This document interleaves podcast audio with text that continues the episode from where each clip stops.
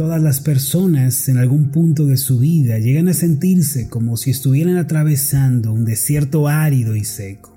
Todos llegamos a sentirnos en el desierto de la aflicción, de la desesperanza, del desánimo, del cansancio.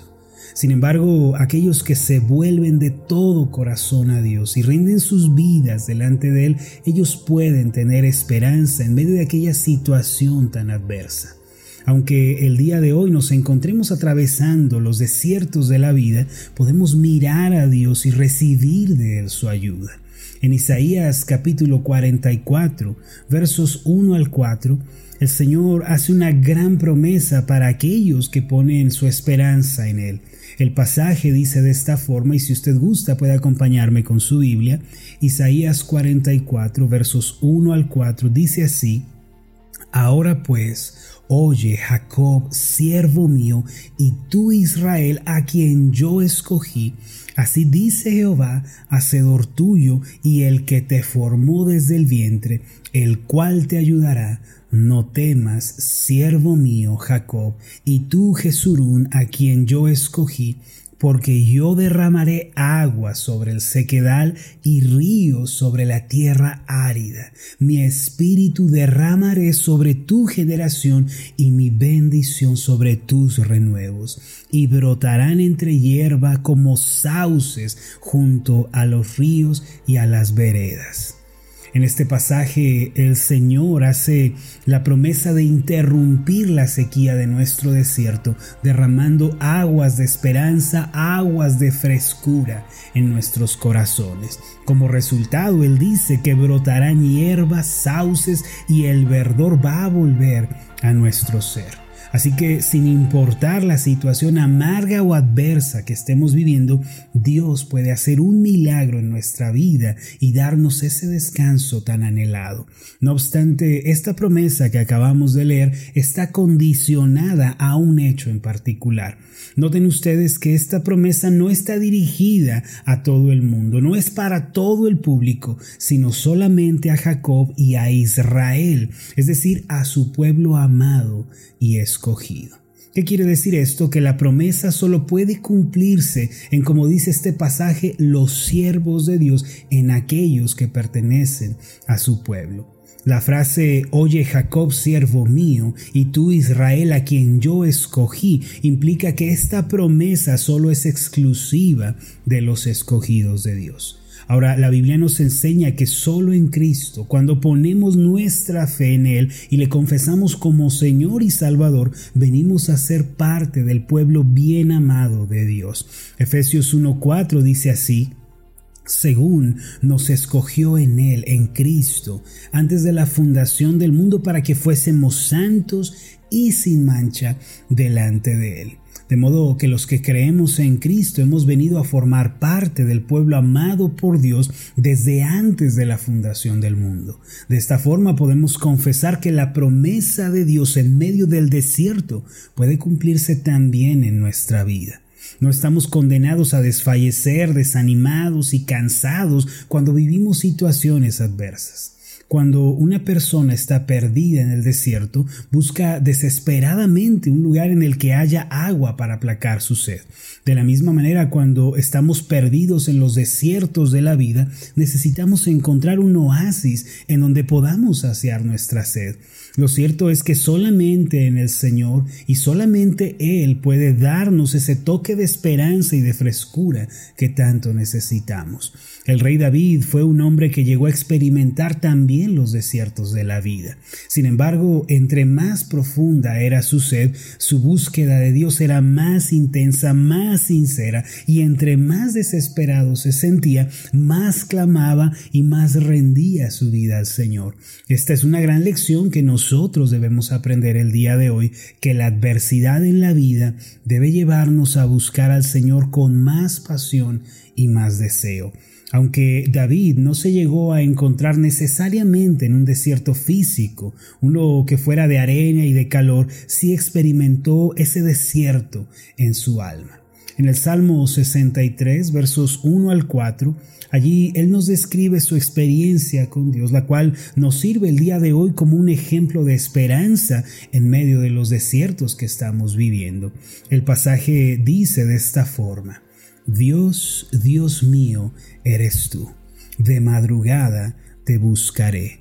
Mi alma tiene sed de ti, mi carne te anhela.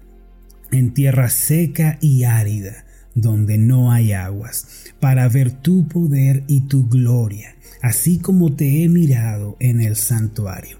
Porque mejor es tu misericordia que la vida, mis labios te alabarán, así te bendeciré en mi vida y en tu nombre alzaré mis manos. De hecho, en nuestra iglesia tenemos una alabanza escrita por el líder de música precisamente de este Salmo 63 y si ustedes lo desean al final de esta transmisión y de este audio lo estaré compartiendo con ustedes para que podamos decirle al Señor que en medio de lo que estamos viviendo Él es nuestra esperanza y Él puede satisfacer nuestro corazón.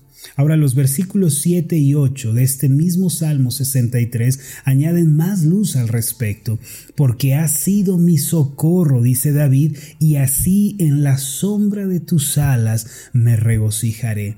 Está mi alma apegada a ti, tu diestra me ha sostenido.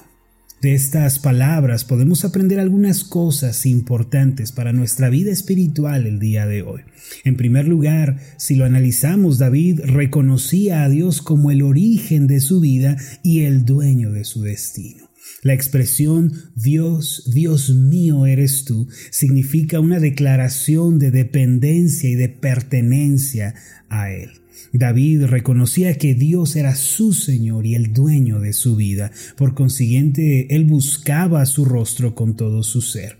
Para él, la madrugada no era un tiempo para flojear o para invertirlo en sí mismo. La madrugada era el momento perfecto para encontrarse con Dios. Hoy en día muchas personas no madrugan a buscar a Dios ni lo toman como su prioridad, pero muchos eh, están deseando que Dios sobre en su vida y por otra parte no le entregan al Señor los primeros minutos del día. Para muchas personas el tiempo de oración, de meditación de la palabra pasa a segundo término. Por consiguiente, tales personas no ven el poder de Dios y su gloria en su vida.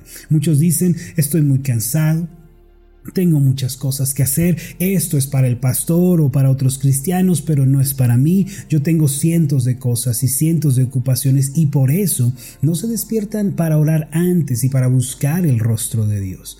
Amados, para que podamos madrugar, para que podamos apartarle al Señor los primeros minutos del día y lleguemos a, contemplar su rostro, tiene que haber un cambio de prioridades en nuestra vida. Y esta es la razón por la cual muchos no se atreven a dar este importante paso. Uno debe dormir temprano para poder despertar temprano para que yo me pueda despertar temprano, muchas veces he tenido que decir no a muchas invitaciones.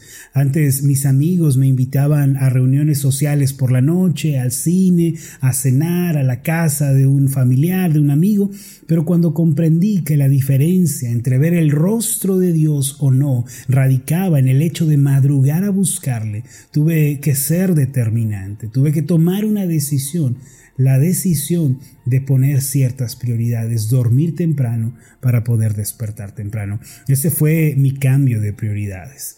Los especialistas dicen que las primeras horas de la madrugada son las mejores para estudiar y para retener. La mente está tranquila, está descansada, libre de afanes, de preocupaciones. Además, si ponemos atención, las personas de éxito que han destacado en la sociedad son personas que aprovechan sabiamente las primeras horas del día. ¿Qué quiere decir todo esto? Hermanos, que aquella persona que está en un desierto para poder salir de él debe tener un encuentro con Dios y para ello debe establecer un nuevo sistema de prioridades. El rey David lo confirma en el Salmo 119, 147, donde dice, me anticipé al alba y clamé, esperé en tu palabra. Se anticiparon mis ojos a las vigilias de la noche para meditar en tus mandatos. Oye mi voz conforme a tu misericordia, oh Jehová, vivifícame conforme a tu juicio. Es como si Él dijera, es tanta mi sed, es tanta mi necesidad espiritual que me adelantaré a la salida del sol para clamar a Dios. Aquel que quiera, mis amados, cambiar el desierto en ríos de agua viva, debe madrugar para buscar el rostro de Dios. Además, el Salmo 63, verso 3 nos dice, porque mejor es tu misericordia que la vida, mis labios te alabarán.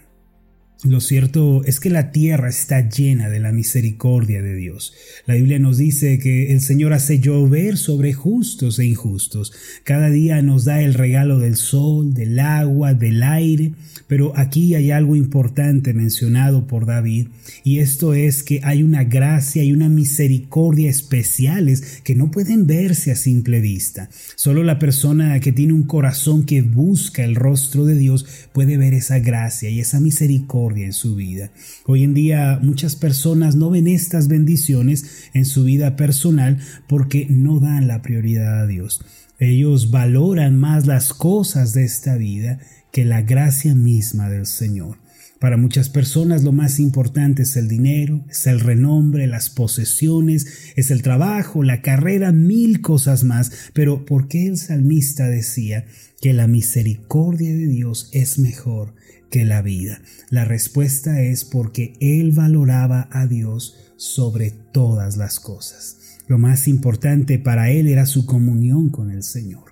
El mundo está rodeado ciertamente por la misericordia de Dios, pero solo aquellos que le buscan en espíritu y en verdad van a poder ver esa misericordia y esa gracia en su vida. El Salmo 63, verso 4 dice, Así te bendeciré en mi vida, en tu nombre alzaré mis manos. Esto nos recuerda un aspecto muy importante. El hombre que vive en gratitud, alabando a Dios, podrá salir del desierto y va a llegar a una tierra donde hay bendición abundante. Extender las manos a Dios significa dependencia. Ese es el significado de esta expresión bíblica. Nosotros levantamos las manos cuando adoramos, cuando oramos, levantamos las manos a Dios y ese es un acto de dependencia.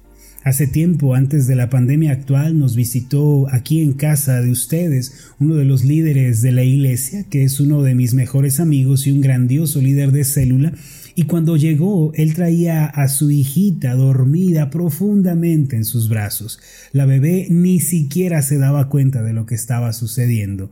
Para ella el lugar más seguro, más cómodo, eran los brazos de su padre.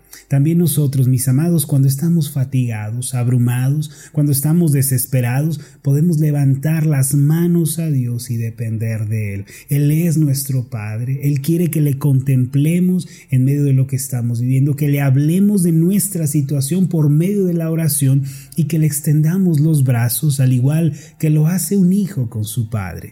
Para encontrar un oasis de esperanza en medio del desierto de la vida, tenemos que buscar a Dios A partir de este día yo lo invito para que madruguemos a buscar el rostro de Dios, hagamos un cambio de prioridades si es preciso. Hay que despertarnos una hora o dos antes de comenzar las actividades y entonces vamos a comenzar a ver el poder y la gloria de Dios y nuestras vidas van a ser transformadas. Permítanme hacer una oración por ustedes. Amoroso Dios y nuestro buen Padre, aunque atravesamos los desiertos de esta vida, tú nos has dado una promesa, la promesa de derramar aguas, de cambiar esa sequía en abundancia y en frescura. Padre, esta promesa tú se la diste a tu pueblo escogido. Tenemos que reconocer que solo aquellos que están en Cristo pueden heredar esta promesa en su vida. A través de tu siervo David nos enseñas que tú eres el dueño de nuestra vida, que nosotros te pertenecemos a ti y que nuestro destino está en tus manos. Padre, ayúdanos a valorar tu misericordia por encima de todo lo demás. Señor, a alabarte y a vivir con brazos extendidos delante de ti, reconociendo que dependemos de tu gracia. Esto te lo pido en el nombre del Señor Jesús.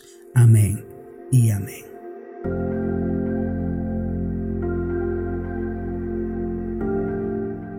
Hola, ¿qué tal? Mi nombre es Marlon Corona, soy el pastor de la iglesia Ascender en la ciudad de Zapopan, Jalisco, en México. Le agradezco mucho por haberme seguido con esta meditación. Mi oración siempre es que usted sea prosperado en todas las cosas y goce de una buena salud, así como prospera en su alma. Lo invito a que ore por las meditaciones Ascender y le pregunte a Dios cómo puede usted ser de bendición para este ministerio. Las meditaciones Ascender son impulsadas y apoyadas por nuestros oyentes. Reciba un fuerte abrazo de mi parte. Que Dios le bendiga. Hasta la próxima.